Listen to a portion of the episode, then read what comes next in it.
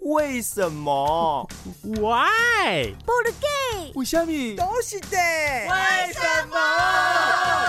Answer coming soon。祝老师桃李满天下。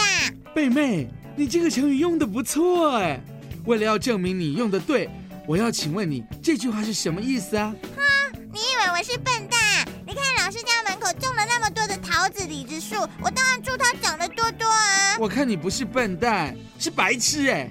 我来告诉你，桃李是怎么跟老师扯上关系。身为老师，怎么可以跟树发生关系呢？不是啦，你不要欧杯供啊！在春秋时代，有个官叫做子职，因为他得罪了魏文侯，所以就到北方去。后来遇到一个叫做简主的人，他跟简主说：“我以后再也不培养人才了，我培养了那么多人，到最后竟然没有一个人可以帮我。哎呀，好可怜哦，真是遇人不淑啊！”哎，你进步了嘞！那简主就说：“你讲这话就不对了。春天的时候种下桃李，秋天便可以吃。